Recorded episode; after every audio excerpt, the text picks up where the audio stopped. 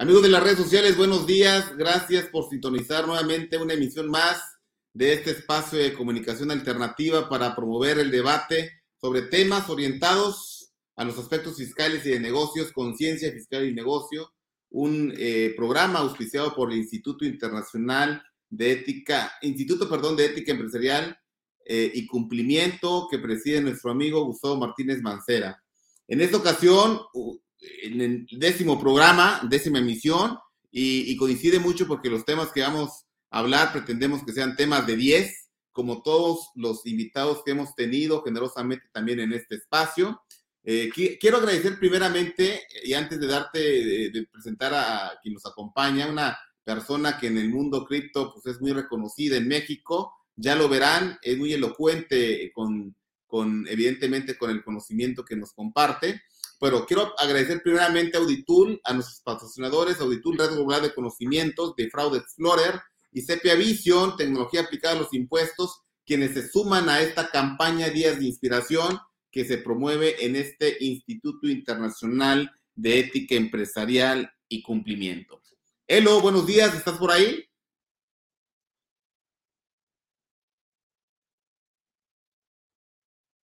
Hay que recordar que estamos en un programa totalmente en vivo, que de repente la tecnología siempre nos... ¿Cómo estás, Elo?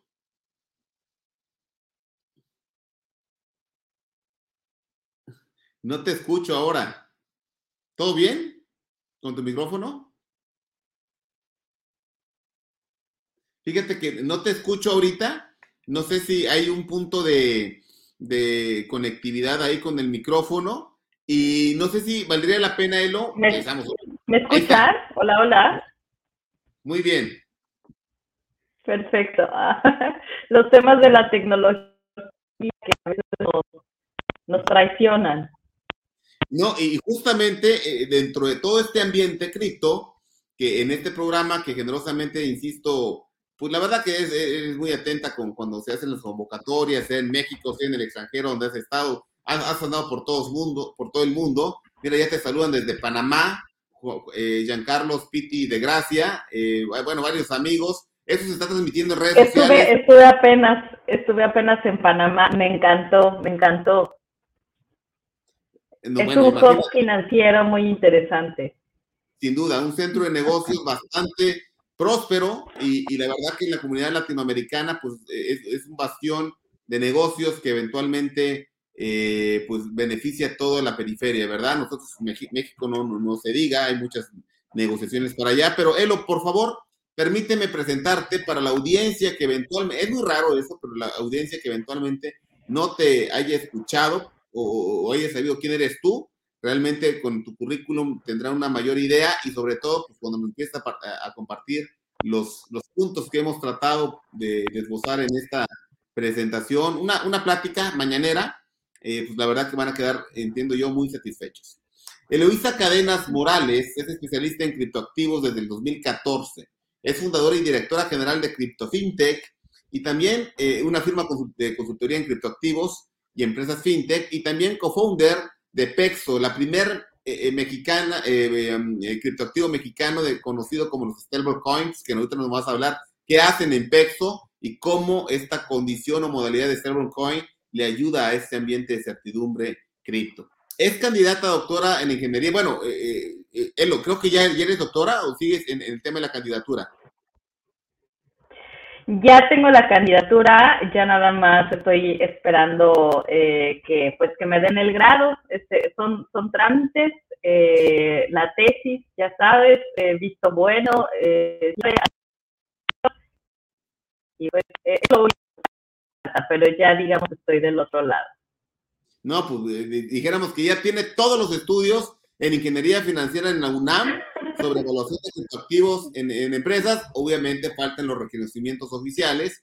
Es ganadora del premio Blockchain Land, que, Land perdón, Blockchain Land, que, que, otorga de Talent Land por, por, la investigación que realiza constantemente en criptoactivos en el año 2019, abril de 2019 tuvo este premio. También es profesora de la Bolsa Mexicana de Valores y ha impartido cursos en la Comisión Nacional Bancaria y de Valores y para la Asociación de Supervisores Bancarios de las Américas. Es coordinadora del Comité de Criptomonedas de la Academia Mexicana de Derecho Informático y miembro de la Comisión FinTech del Colegio de Contadores Públicos de México. Por supuesto, eh, en su trayectoria pro bono, porque es un evangelista de estos temas, ha participado en congresos internacionales de investigación financiera organizados por UNAM, por la UAM, el Instituto Mexicano de Ejecutivos de Finanzas, el IMEF, y ha también dado conferencias para Google México, BBVA, Asociación Mexicana de Internet, Thomson Reuters, Binance, Blockchain, Summit Latam y LatBitConf, bueno, en 2019. Escribe artículos de opinión para Cointelegraph, una eh, consultoría y, sobre todo un espacio especializado en estos temas y para el Colegio de Contadores y asimismo ha publicado en sitios de Fortune México, y, eh, Investings y Criptonoticias. Elo, traté de esbozar todo lo que pude de todo lo que haces y la verdad que para nosotros es muy apasionado. Esperemos que esta información eh, que va a quedar en redes sociales sea de utilidad para todas las personas que te van a escuchar, porque hay que decir, además de que eres una excelente persona, tienes una condición que te favorece mucho desde mi punto de vista, tu condición de muy inteligente y sobre todo una mujer que está metido en estos ambientes y que está empoderando en esta línea, que, que la verdad eh, es muy conveniente para toda la sociedad y sobre todo emprendiendo también. O sea, no solo haces todo eso, sino ya emprendes un nuevo stablecoin, una, una moneda, una criptomoneda, eres co-founder y bueno. Pero Elo, permíteme por favor hacerte una pregunta. Eh, el día de hoy estamos a poco menos de 15 años en que surgió el primer criptoactivo en la historia. Actualmente, ¿qué bondades ofrece el mundo cripto tanto para el ciudadano común como para el desarrollo económico de los países? Bueno, antes que nada, eh, quiero agradecerte por, tus palabras. Eh, mí es, un placer eh, poder participar en todas las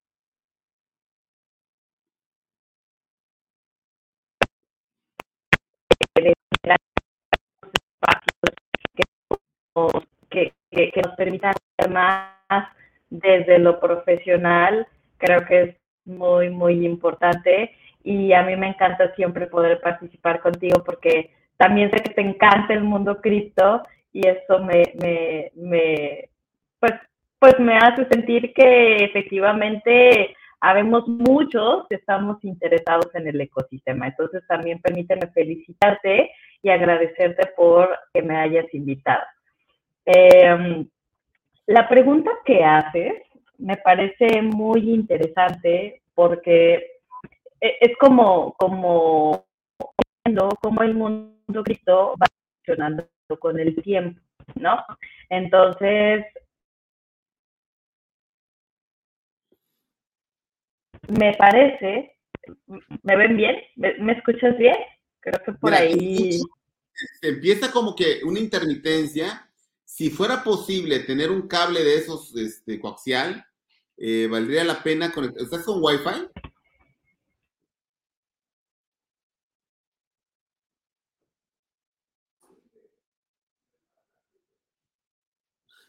Bueno, pues además quedó muy conveniente sonriendo él en, esta pose, obviamente quedó congelada. Eh, estamos hablando de lo bueno, lo malo. A ver, ¿qué tal? Ahí pareciera que hubiera empezado de nuevo Elo, pero insisto, a mí me hace mal las jugadas el internet en cada transmisión. Este, no sé si tú tengas un cable coaxial que pudieras hacer, no sé si lo tengas por Wi-Fi, que también puede ser un, factor de... Ahí estás nuevamente, Elo. Bueno, esto de la... Sí, es, es complicado, este, pero bueno, esperemos, esperemos que ya no tengamos ningún más. ¿Me confirmas, por favor? Fíjate, insisto, hay pequeñas intermitencias, Elo, pequeñas intermitencias entre, la verdad, eh, es un infortunio para mí porque escucharte siempre es un lujo y, sobre todo decirnos lo que nos pensabas decir, abrirte tu espacio, este espacio en tu agenda. Fíjate que eh, el Internet está intermitente. Te comentaba que yo me tuve que conectar con Wi-Fi, con, perdón, con, este, con Ethernet, eh, de tal manera que pudiéramos en un momento dado tener esa comunicación más directa, ¿no? Y, bueno, eh, si te escuchamos, aunque se corta. Entonces, hagamos una cosa, sigamos.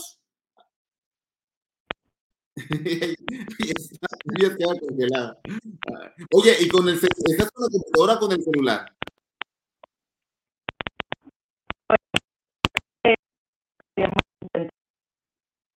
No sé ahí cómo quedó. ¿Por qué no, si eres tan amable, lo intentamos con el celular? Este, y, y, a ver cómo funciona con esta parte. Si puedes. vamos, sí, claro, por supuesto. Este, no, no sé ahí cómo vamos, pero, o no sé cómo se escucha, pero vamos a intentarlo desde el celular. La, la buena noticia es que todos eh, de alguna forma pasan o hemos pasado por esto en algún momento, así que me parece que, que, que no, no, no, no será sorprendente. A ver, déjame, déjame ver. Eh, y, ya estamos entrando. Súper. Cuéntame, cuéntame en lo que yo estoy resolviendo problemas técnicos. Lo mismo me pasó en, la, sesión anterior, justo cuando ya estábamos hablando del cierre, y que se me cae con la computadora y me funcionó muy bien el celular. Dije yo, bueno, afortunadamente tenemos medios para continuar en la dinámica y, bueno, pues decir que esto no pasa en el mundo cripto, porque el mundo cripto es una economía eh, democratizada, es una contabilidad eh, de, ¿cómo se llama?, de tercer nivel, como le, han denominado algunos, donde todo queda en registro y aun cuando no tengas una conectividad, pues tus datos están eh, computados, contabilizados, dijéramos, en espacios, ¿no?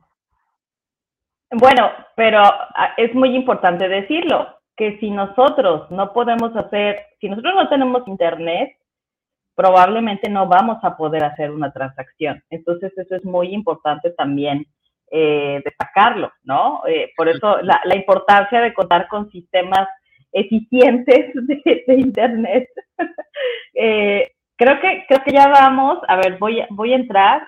Ahí. No, hemos parado. Ahorita todo ha ido muy bien y yo creo que si seguimos y como plan B, pues si quieres pues,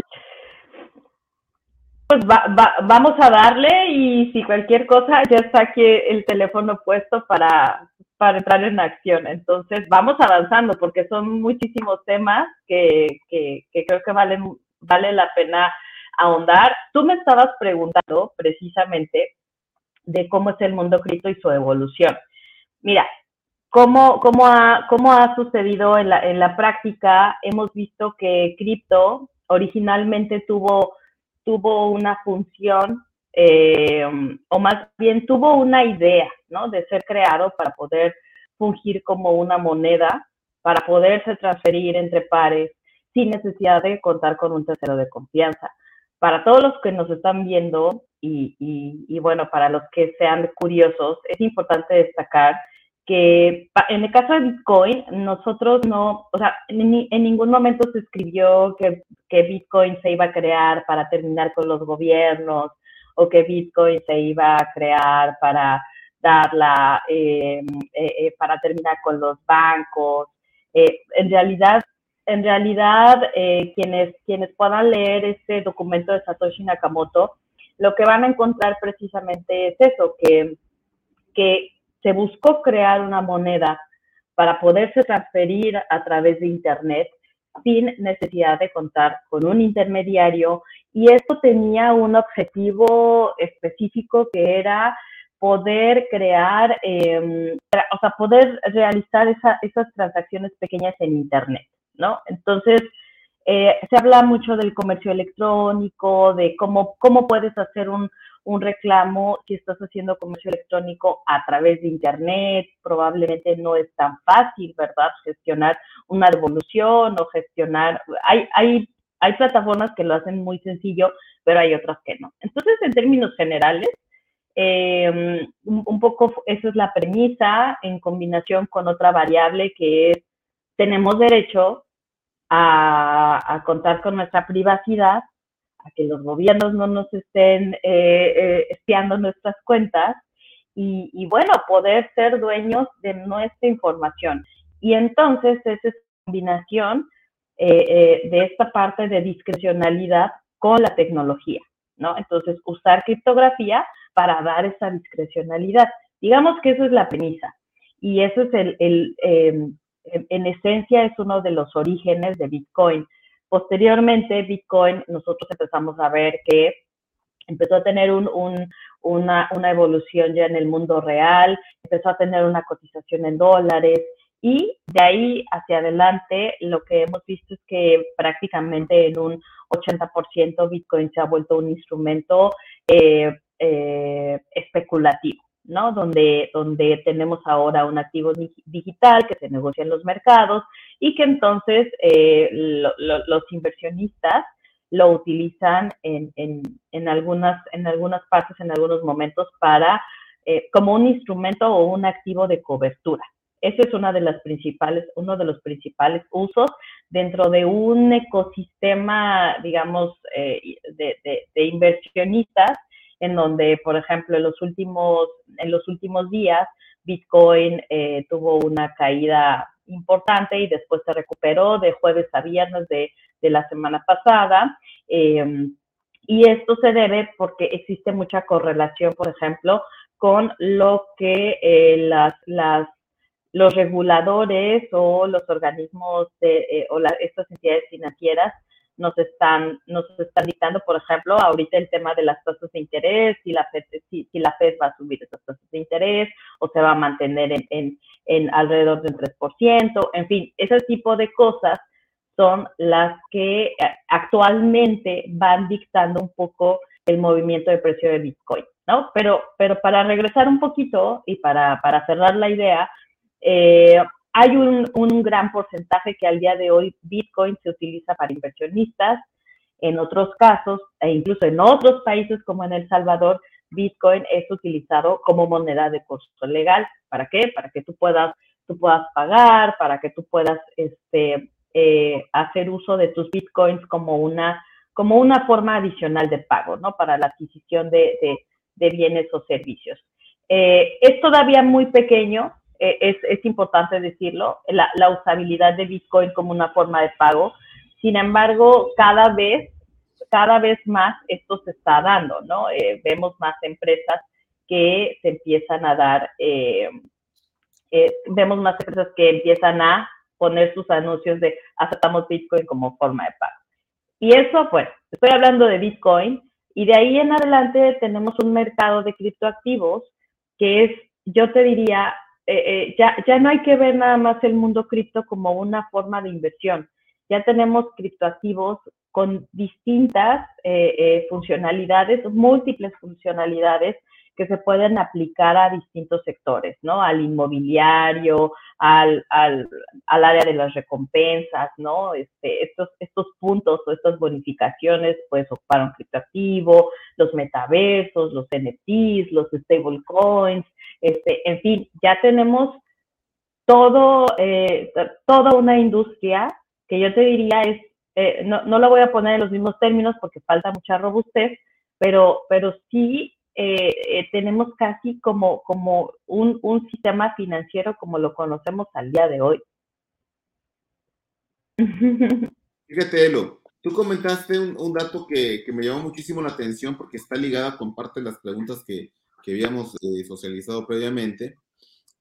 tú nos dijiste el 80% se utiliza para especulación hoy por hoy, ¿no? Es decir, a ver si el precio va a subir para ganar, sobre todo, ¿verdad? o inclusive en un tema de arbitraje que pudiera haber precios que le es muy difícil encontrar pequeños márgenes, pero con grandes volúmenes puede haber un marco de ganancia. Un aspecto que desde mi punto de vista, no sé si estás de acuerdo, crea incertidumbre a los usuarios, a la sociedad, radica en los valores fundamentales o intrínsecos que le dan sustento a los criptoactivos. Hablando de Bitcoin, sabemos que hoy tenemos los stablecoin como el tuyo y, y algunos otros activos que ya van teniendo valores ya con referencias eh, más allá de la propia oferta y demanda, especulación. Pero insisto, eh, esos valores intrínsecos que también se suman a la incertidumbre de la pérdida del patrimonio, no solo por esa fluctuación del precio, como tú dijiste que cayó sustancialmente el Bitcoin, sino también por los fraudes que los intermediarios que hemos sabido a lo largo del mundo eh, han realizado en perjuicio de, estos usuarios. Esta preocupación eh, es legítima, Elo, es decir, en su caso, ¿qué recomendaciones puedes tú dar ante estos riesgos y todos aquellos que estén, otros riesgos que estén involucrados en el modelo?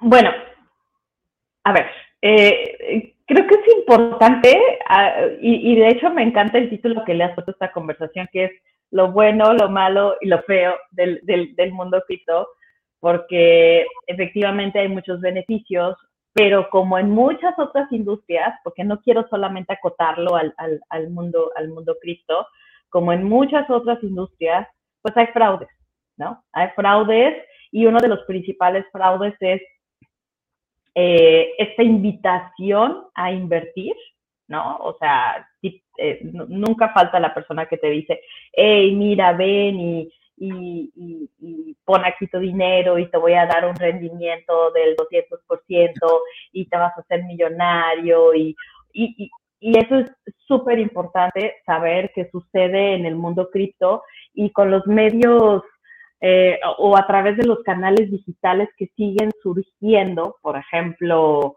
eh, Instagram. Eh, justo ayer alguien, alguien me contactaba, alguien que no conozco, me contactaba por Telegram, buscó mi usuario, se metió a un grupo, encontró mi usuario y entonces empiezan a mandar mensajes y me contactaron por Telegram para decirme que si yo era inversionista, que si yo estaba interesada, podía ganar hasta un 200% en un mes de mis inversiones. Entonces, este, claro, eh, eh, eh, las, pues a, todas luces ya en el mercado financiero un 12% es de muy alto riesgo, un 12% anual se considera de, de, de, riesgo, pues imagínate un 200%. ¿Cuál es el problema en todo esto? Que, que, que, que nosotros, o en la mayoría de los casos, hay, hay factores que desconocemos, ¿no? Es decir, cómo funcionan los rendimientos, cómo funcionan las inversiones, qué tanto, qué tanto eh, una entidad financiera regulada te puede dar. Incluso hay entidades financieras reguladas que han cometido fraudes, o sea, eso, eso lo sabemos, eso no es nuevo. Entonces, imagínate en una industria donde todavía, si bien es cierto, se han puesto ciertas disposiciones, ciertas regulaciones, pero todavía falta muchísimo, porque como te decía, la industria cripto es muy grande, entonces hay todavía muchas áreas de oportunidad. ¿Cuáles son los riesgos este, que, que eventualmente que pueden existir cuando una persona se involucra con el mundo cripto? El número uno es que alguien llegue y te diga, ven a invertir, dame tu dinero y entonces este, yo, yo te gestiono tu dinero. No hagan eso, no le den su dinero a un tercero, no, no, no lo pongan, eh, eh, digamos, no, no, entreguen esa confianza de decir, ah, sí, tú vas a hacer crecer mi dinero, pues te lo doy así. Si así fuera realmente, ni siquiera la persona pediría dinero, lo haría por su propia cuenta, ¿están de acuerdo? Entonces, no, no, no hace sentido. Este es uno de los primeros aspectos. Luego, tenemos otro muy, muy importante que es... Eh, eh, plataformas, y esto, esto igual se los puedo comentar porque, porque fue algo que, que, me tocó vivir de una persona que, que me consultó y me dijo, hey, es que alguien me invitó a invertir, era un influencer de Facebook que había clonado el perfil de otra persona, o sea, lo había falsificado, eh, eh, era una cuenta falsa y le había solicitado invertir y entonces la persona tenía que poner dos mil pesos, o bueno, alrededor de 100 dólares, y con esos 100 dólares iba a recibir aproximadamente mil dólares. Si ponía esos 100 dólares, en un mes iba a recibir mil dólares, ¿no? Entonces, eso tampoco es, eh, eso tampoco hace sentido. ¿Por qué? Porque la pregunta es, ¿cómo hacen para generar esos rendimientos? Si ni siquiera las entidades financieras lo pueden hacer, ¿cómo ¿cómo puedes pensar tú que una plataforma que no sabemos si está regulada, dónde está, dónde se encuentra, lo va a poder hacer? Pero aquí el tema o lo, lo, lo, verdaderamente relevante es que ya eh, son como especie de profesionales que se encargan de hacer sitios web eh, altamente eh, eh, trabajados donde te puedes registrar y te van a mandar un mail de confirmación y tú prácticamente estás creyendo que estás entrando a una plataforma de confianza y no es así. Lo único que van a hacer es que te van a solicitar dinero y cuando tú des ese dinero simplemente van a desaparecer, ¿no? Este, eso, eso también es muy delicado, por eso es muy importante que no le des su dinero a un tercero, que cuando quieran comprar a través de una plataforma, lo hagan de plataformas reconocidas, ¿no? O sea, ¿y qué quiere decir reconocido? Bueno, pues leer un poquito las noticias, eh, saber en México, ¿no? Por ejemplo, en el país en el que se encuentren, cuáles son las plataformas que han tenido, eh, digamos, que llevan más tiempo, que incluso pueden contar con algún tipo de regulación, este, en fin, son, son esos pequeños aspectos que, que hay que revisar previo a involucrarnos con el mundo cripto. Fíjate, es lo que lo, lo, has comentado eh, muy claramente porque es una preocupación eh, legítima que, que, se va dando, ¿verdad? Porque si algo tiene el mundo cripto, que es un ambiente disruptivo, y en la disrupción lleva, por supuesto, temas de, de, ser novedosos, digo, son, son, temas que están intrínsecamente relacionados. Y, y, esta novedad, de repente hay un dicho que dice, más malo malo conocido que bueno por conocer, la verdad, en el ámbito de las inversiones. No, pues sabes que es muy padre, sí, pero me voy con reserva. Esta percepción yo tengo y sobre todo se van estratificando los, los usuarios, los inversionistas, porque en realidad hay un tema de inclusión financiera que quisiera tocar contigo, pues, pues, va por edades. O sea, los que ya son de 45, 50 para arriba, en, su, en el común denominador, explico, en el común denominador dice, oye, pues espérame, yo me voy mejor sobre lo tradicional, ¿no? Los que somos de ahí para abajo, ya si nos ponemos los millennials, o sea, los millennials se digan, y todo lo demás, es, son eh, apasionados en la defensa de estos ambientes que la verdad vienen a cambiar los, los, paradigmas, los modelos, pero lo cierto, Elo, es de que eh, hoy por hoy existen muchas, muchas ya criptomonedas donde la predominancia del Bitcoin, más o menos, yo me acuerdo cuando la predominancia era del 60%, y estoy hablando hace dos años. Hoy por hoy la predominancia del Bitcoin es del 40%.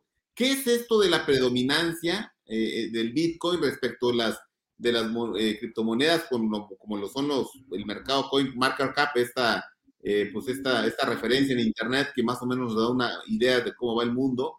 Eh, digo, tiene áreas de oportunidad todos, ¿verdad? Tienen los sitios de, consulta, tienen áreas de oportunidad, pero al final del día nos da una idea bastante razonable de cómo está el ambiente. ¿Qué es la predominancia del Bitcoin? ¿Por qué el Bitcoin sigue siendo tan predominante? Tiene un 40 ya, que, que, ya es menos de la mitad y entonces pues, ha bajado en estas últimas instancias, sobre todo por, la caída. Pero, ¿qué es la predominancia y más bien cuáles son aquellos criptoactivos que hoy por hoy a ti te llenan más el ojo en, en, en, en su estructura? Eh, y, y, como si tú dijeras, oye, Gabriel, tú eres mi primo, este, tienes, no sé, cualquier dinero que tienes, inviértelo, si lo quieres meter en criptoactivos, inviértelos en estos, digo, sin, que eso se pretende hacer una publicidad, porque además, ¿qué le, publicidad le vamos a dar al con nosotros, no?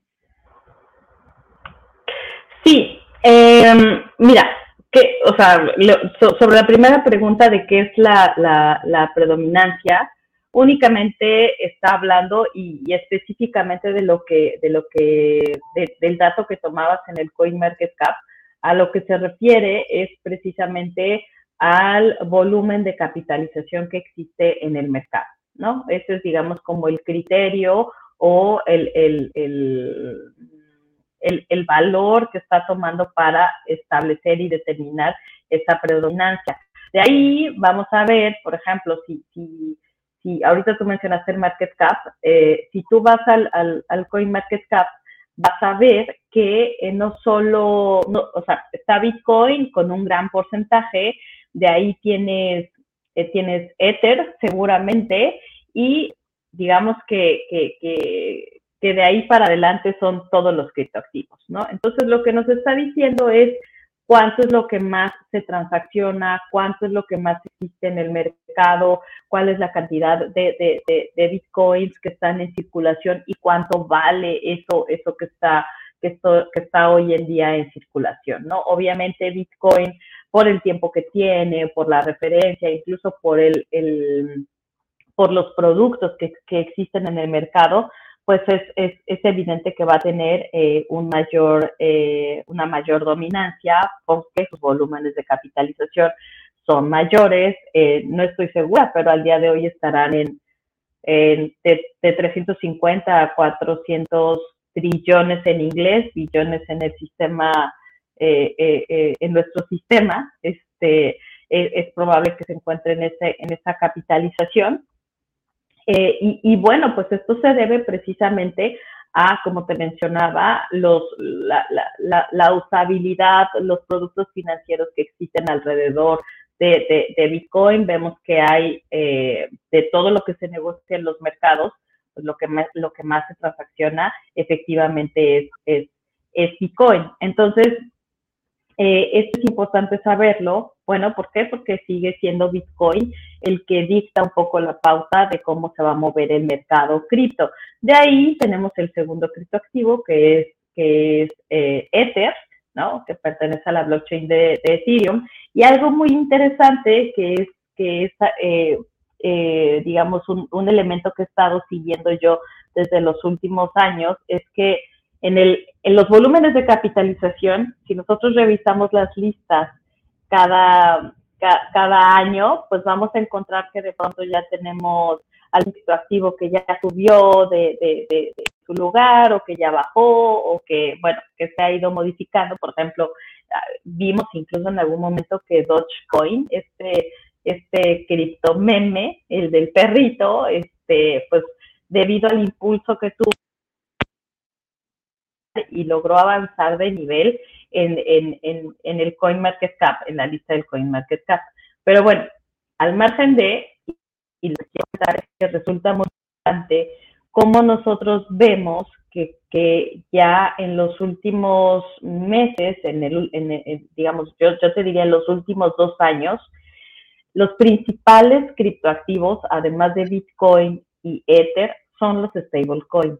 Entonces yo te diría, dentro de los seis primeros lugares vamos a tener Bitcoin, Ether, eh, estoy, en tercer lugar tiene que estar Tether, luego tendría que estar eh, eh, USDC, que es otro stablecoin de dólar, tendría que estar Binance Coin y tendría que estar el, el stablecoin de Binance.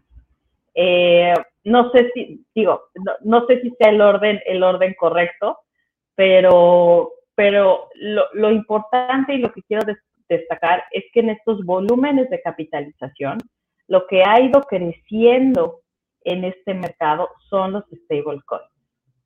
Y esto tiene una, esto llama la atención porque cuando, o sea, en realidad, eh, un stablecoin, ¿qué es? Pues es un, es un, eh, eh, ahí sí lo podemos llamar una criptodivisa, ¿no? un stablecoin es un criptoactivo que está representando las variaciones de otro activo en el mercado.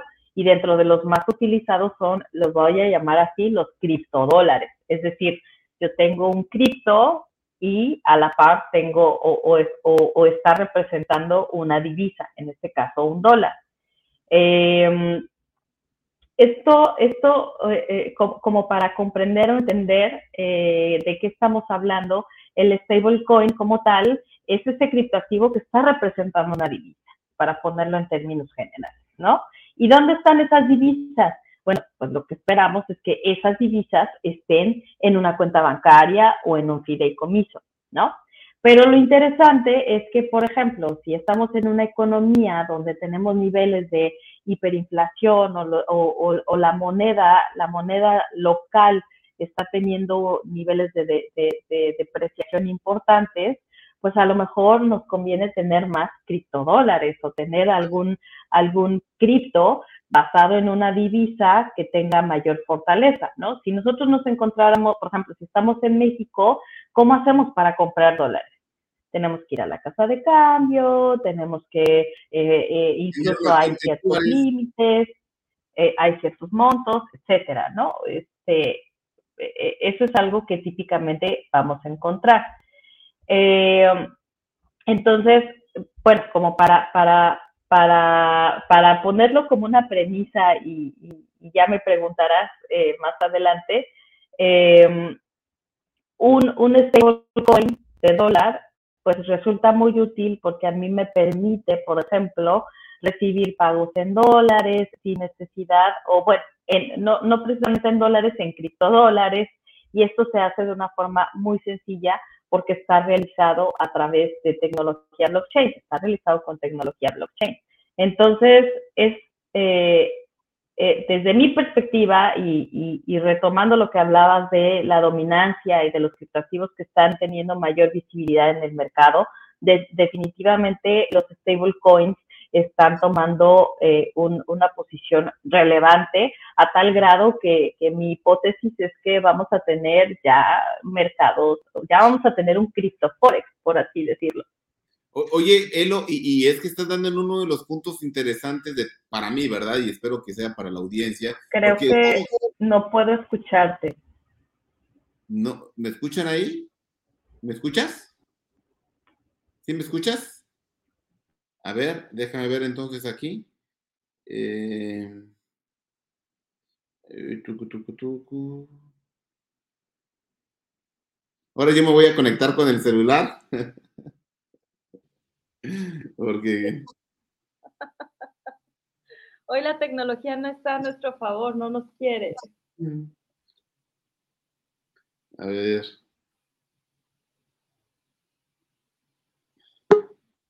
Yo creo que hay, hay, nada más que ¿qué hago? ¿Qué hago? ¿Qué hago? Poner ah, ¿Ahí me escuchas bien?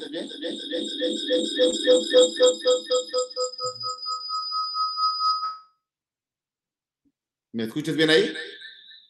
Sí, solo que tenemos ese, ese, ese típico eco que, que va y viene en, en, ambos, en ambos dispositivos. Pues se dice el sonido. A ver, voy a quitar entonces aquí. Y sí, tendrías, tendríamos que eh, desactivar el sonido de una... ¿Ahí eh, bien? Sí, perfecto. Ah, perfecto, ya, ya estamos ahí. Ya me quedé nuevamente en, en, en el en la, en la máquina, pero ya estoy aquí conectado también en mi celular por si se llega a caer.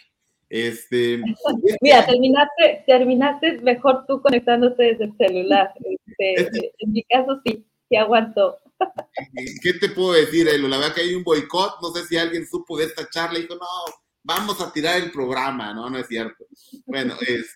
Cuando se habla de cripto casi siempre quieren, casi siempre se quiere tirar o boicotear algo. Este, ah, pero pues, bueno. ¿qué te puedo decir? Mira, ahí te va, este, no, mira, has hablado, de, has hablado de los stablecoins, tú, tú eres co-founder de los stablecoins aquí en México. Y, pero antes de pasar a que, que, nos digas, por favor, nada más contéstanos rapidísimamente. Realmente, eh, eh, una de las pretensiones de la ley FinTech es lograr, hay seis objetivos por ahí que tiene eh, la ley FinTech, neutralidad tecnológica, evidentemente la inclusión financiera, la protección del consumidor, una serie de, aspectos importantes en la ley FinTech. Pero un punto importante es la inclusión financiera. Se está logrando la inclusión financiera en el ciudadano común con todos estos eh, elementos disruptivos tecnológicos como son los criptoactivos. Ya dijiste tú ahorita, oye, puedes comprar un stablecoin eh, con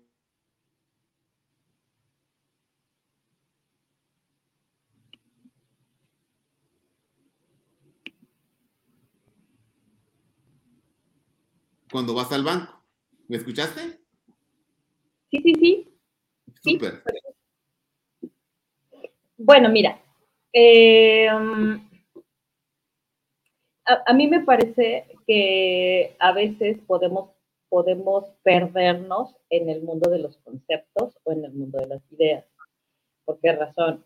Eh, cuando, cuando desde que Bitcoin y el mundo cripto ha evolucionado, mucho o gran parte del discurso de la mayoría de los proyectos cripto hablan de libertad financiera, inclusión financiera, este, eh, algunas frases que a mí me parece debemos de tomar con cautela. ¿Por qué razón? Porque necesitamos contar con, con, con cierto, o sea, necesitamos comenzar a entender los conceptos para saber si realmente eso, eso que vemos al día de hoy o ese fenómeno que está sucediendo al día de hoy hace sentido con lo que nosotros estamos hablando y en este caso quiero referirlo particularmente al tema de inclusión financiera.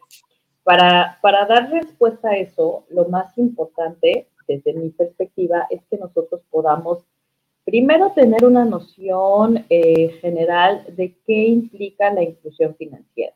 La inclusión financiera no es otra cosa más que el poder tener acceso a productos y servicios financieros que, eh, que le permitan o, que sean útiles para las personas, que sean asequibles y que puedan satisfacer sus necesidades.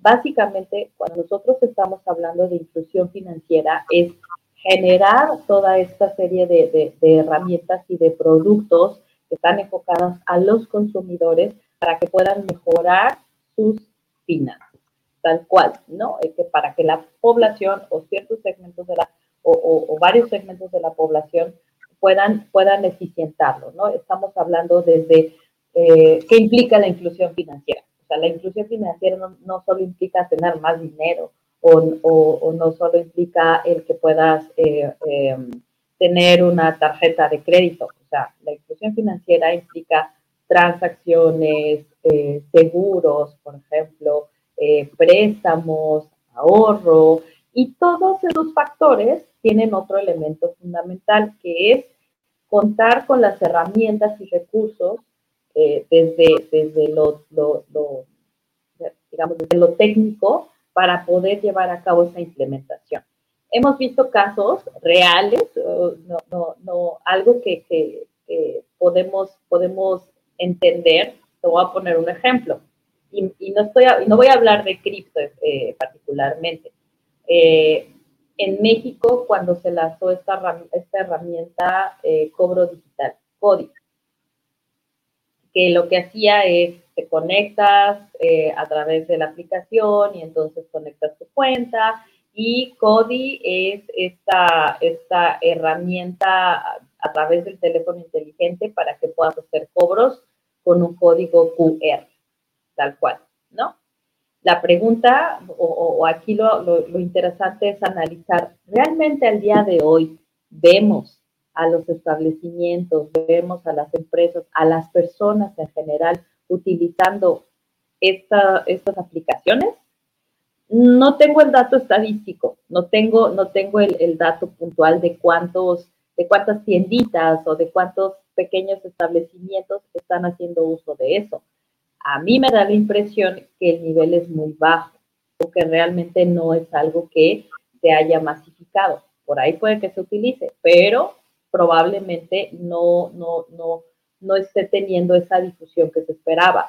¿Y esto a qué se debe? Y es ahí donde nos lleva al análisis de la inclusión financiera. ¿Por qué? Pues porque efectivamente eh, de nada sirve que pueda o que promuevas o que puedas eh, eh, establecer eh, mecanismos para, para, generar una mayor eh, difusión en términos de los productos financieros que puedan existir, de nada sirve si no cuentas con otros elementos que fomenten o que incentiven ese uso. Y particularmente estoy hablando de la inclusión financiera en términos de educación.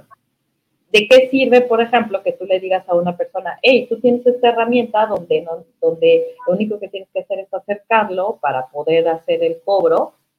La persona puede decir, oye, es que yo no quiero usar eso porque me pide que le dé mis datos.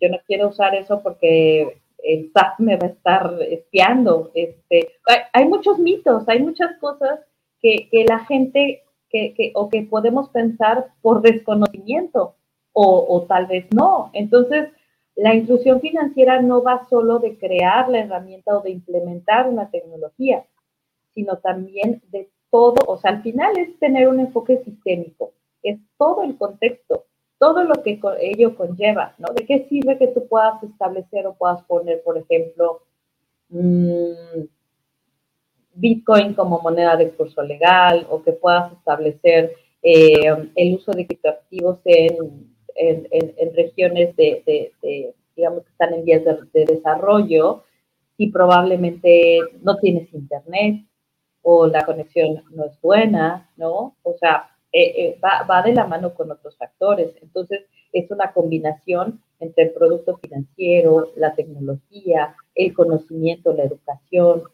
este, o sea, es, es, es, es sistémico. Ahora, los criptoactivos que tanto están generando inclusión financiera. Yo te diría que aunque, aunque todavía no lo tenemos de forma generalizada, eh, sí podemos ver regiones en donde, en donde su, su uso eh, o su implementación está dando ciertos, ciertos beneficios o grandes beneficios. Y lo que hemos visto es que el mundo cripto ha tenido un muy buen desarrollo en economías que cuentan con niveles altos de, hiperinflación.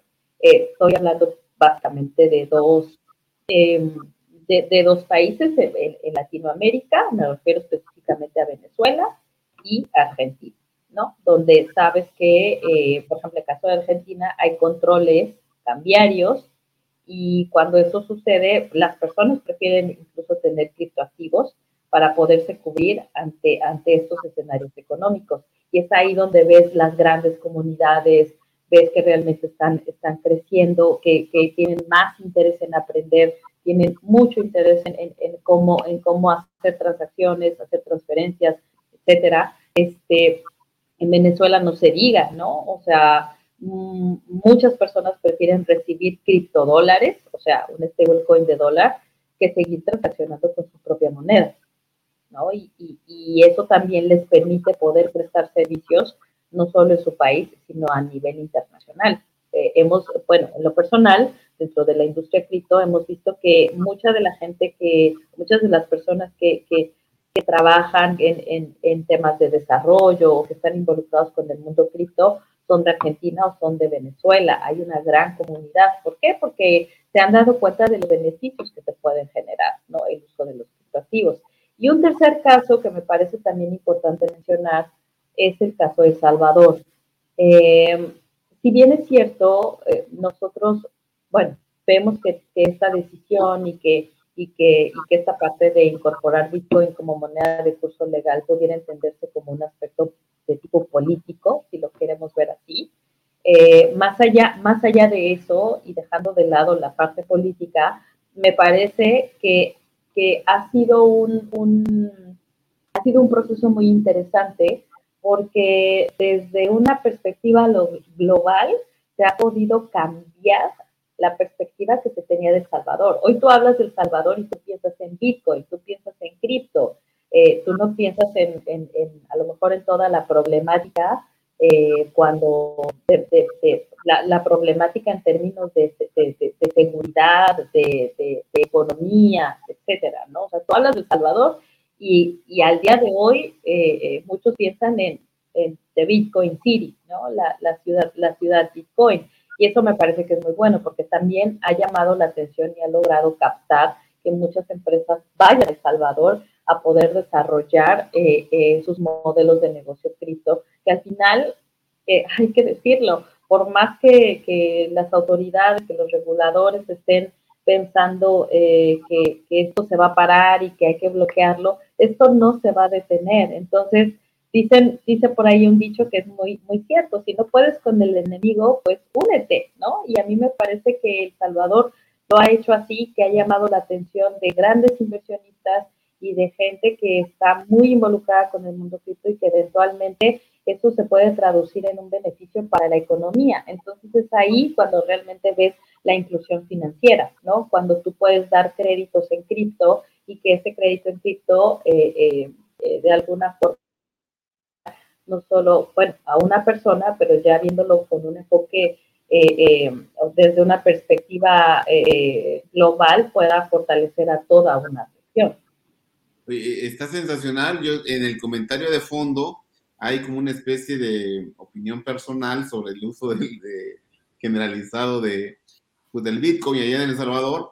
Pero Elo, me, me, gustaría, si eres tú tan amable, por favor, porque ya hemos llegado a, 50 minutos de transmisión entre lo bueno y lo malo de la transmisión, así como tenemos este, este espacio del, del, mundo cripto.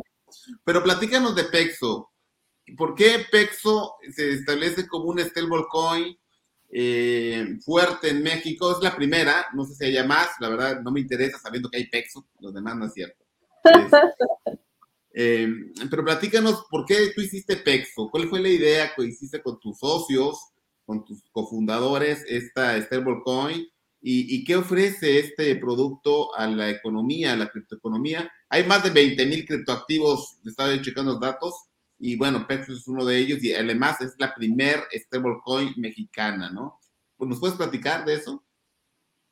Sí, bueno, pues mira, eh, hace ¿hace cuánto ya? Hace, hace tres, hace tres años, ya casi que van a ser cuatro años, eh, platicaba con, con, con, ahora uno de mis socios, platicábamos sobre esta evolución del mundo cripto, que bueno, pues tienes unas, tienes, tienes criptoactivos con mucha volatilidad y que de pronto sería muy bueno empezar a tener la representación de un peso, pero en el mundo cripto. ¿Para qué? Pues para evitarte esta, esta problemática que de pronto se da con el sistema o con el, o con, con el, con el fiat, ¿no? Con, con, con el, el, uso de eh, el efectivo, este, y que de pronto también las plataformas tienen muchas restricciones para poder abrir cuentas y para que, eh, por ejemplo, si una, si una exchange eh, quiere operar allá en México, pues eh, tiene que pasar un proceso de regulación, tiene que, abrir una cuenta de banco. Este, para los que estamos en el mundo, en el mundo de los negocios, sabemos que abrir una cuenta de banco como persona moral eh, puede ser, puede ser eh, útil, pero también puede ser un suplicio. Entonces, esto, bueno, pues puede, te, puede llevar a muchos caminos, ¿no? te puede llevar a muchos caminos y esto definitivamente eh, resulta complejo. Entonces, es ahí donde nosotros, nosotros pensamos en, en Texo como una forma de generar ese puente entre, entre el mundo fiat y el mundo cripto, ¿no? Básicamente, ¿para qué queremos un criptopeso? ¿O por qué crear un criptopeso? pues cuando, cuando nosotros lo platicábamos, primero era, ok, hagamos un mecanismo que represente pesos mexicanos o que esté basado en pesos mexicanos, pero que pueda coexistir en todas estas plataformas que al día de hoy, pues, oye, si tú quieres, eh, si tú tienes Bitcoin, pues de Bitcoin tienes que pasarlo a dólares y de dólares, tienes que hacer el retiro para que te lo depositen en tu cuenta y entonces ya tener ahí los pesos. Con un stablecoin del peso mexicano, tú no tienes que hacer ese proceso, lo único que haces es convertir de Bitcoin a, a, a, PEXO, a, PXO, ¿no? Y ya, se acabó, eh, digamos que se acabó el problema. Pero no solo va de eso, ¿no? Este, eh, eh, el alcance va más allá. ¿Por qué? Porque como te decía, eventualmente vamos a tener un, un mercado criptoforex. Y en ese mercado, o sea, el mercado de divisas es muy grande y no perdamos de vista que el peso mexicano ocupa el decimoquinto lugar en el, en el mercado de las divisas. Entonces, es, es, una divisa que si bien es cierto, está en los primeros lugares, pero también es, es una divisa eh, eh, que, que, se transacciona mucho. Y, y, por eso es que poder crear un, un, un criptopeso como, como PEXO hace sentido cuando, cuando tú quieres realizar o quieres hacer movimientos eh, de, de, dinero, hacerlo sobre todo de, de, una forma sencilla, pero además segura, este, pero además transparente. ¿Por qué? Porque, porque por ahí se puede pensar, oye, quieres mover grandes cantidades de capital y, y, pues no sabemos a dónde va y entonces vienen temas de lavado de dinero y se empieza, o sea, se empiezan a decir todas estas todos estos que, eh, eh, elementos que, que, que de pronto se le han adjudicado al mundo cripto, que es cripto se usa para lavar dinero. Sin embargo, sabemos que no es así. Tú, por ejemplo, o sea, si tú, si tú y yo hacemos ahorita una transacción de pesos, nosotros podemos entrar a la blockchain y en la blockchain podemos ver cuánto se transaccionó, cuánto fue lo que se mandó, de dónde a dónde. O sea, tenemos toda la película, tenemos todo nuestro, nuestro reporte. Dime qué banco te da eso. Público, eso no te lo dan, ¿verdad? Pues está el secreto bancario, pero con blockchain sí se puede. Y con blockchain eh, hacerlo a través de un criptopeso pues imagínate tú, por ejemplo, cuánto te cuesta hacer una remesa de Estados Unidos, enviarla para México, cuánto te cuesta esa, esa operación, no menos de, te puede costar alrededor de, promedio 5 o 7 dólares eh, eh, una, una remesa, dependiendo de tu proveedor. Em, en Argentina, por ejemplo, en alguna ocasión me, me, costó casi que, que, 10 dólares hacer esa, ese, ese envío de dinero. Con un stablecoin como peso te puede costar 13 centavos de dólar. O sea, nada. Entonces, hacerlo que, que, sea muchísimo menor el costo y también el tiempo para poderlo hacer, es una muy buena noticia, a mí me parece, para, para, para el mercado de las divisas, ¿no? Eh, ¿Cuáles son los, los, riesgos o qué es lo importante de un stablecoin como Pexo? Pues es nacer eh, con un enfoque de autorregulación. Es decir, si bien es cierto, no hay claridad en la regulación del stablecoin, es muy importante que como proyecto tú nazcas con esa visión de darle esa, esa certeza jurídica a, a, los reguladores, al mercado, con quienes tú estés trabajando, de tal suerte que, que, que, que tengan esa garantía que los, los pesos o lo que está en circulación en el mercado, pues eso va a estar en un fideicomiso, ¿no? Y eso, eso no se puede tocar, eso tiene que estar ahí resguardado, porque al final son las reservas del stablecoin. Lo más importante cuando tú haces un stablecoin es efectivamente contar con esas reservas y que existan en ese, en ese, en ese, en, esa cuenta, ¿no? ¿Por qué hacer texto? Pues porque nosotros estamos convencidos que tal vez en este momento todavía no se, pues no se comprende del todo, no, no, es algo que se use en el día a día, pero estamos convencidos que en, en, el mediano largo plazo así va a ser, como sucedió con Bitcoin, ¿no? Eh, eh, en un inicio Bitcoin se pensaba que era, incluso que era un fraude, y con el tiempo hemos visto hasta dónde ha llegado. Entonces, nuestra visión complejo es esa, el día de mañana eh, le puedan, se le pueda pagar a las personas en peso, que las personas puedan recibir eh, eh, eh, ingresos, remesas, poder transferir a otras partes del mundo, es ampliar la economía. Fíjate lo que, de verdad, digo, para hablar, yo te dije 45 minutos, la verdad que llevamos un poquito más, digo, la conectividad también hizo cosas de, hizo de las suyas. Vienen muchos otros temas, nos quedamos aquí las barreras que tiene el mundo cripto, oye, el metaverso, yo quiero comprometerte, quiero comprometerte a que nos vuelvas a regalar otros 50 minutos de tu valiosísimo tiempo.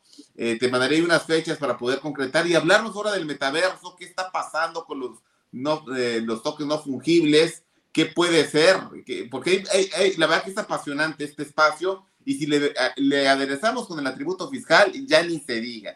¿Dónde te pueden seguir, Elo? ¿Dónde te pueden seguir, por favor? ¿Qué, qué, cuentas quieres tú dar de referencia? donde pueden seguir a Pexo también.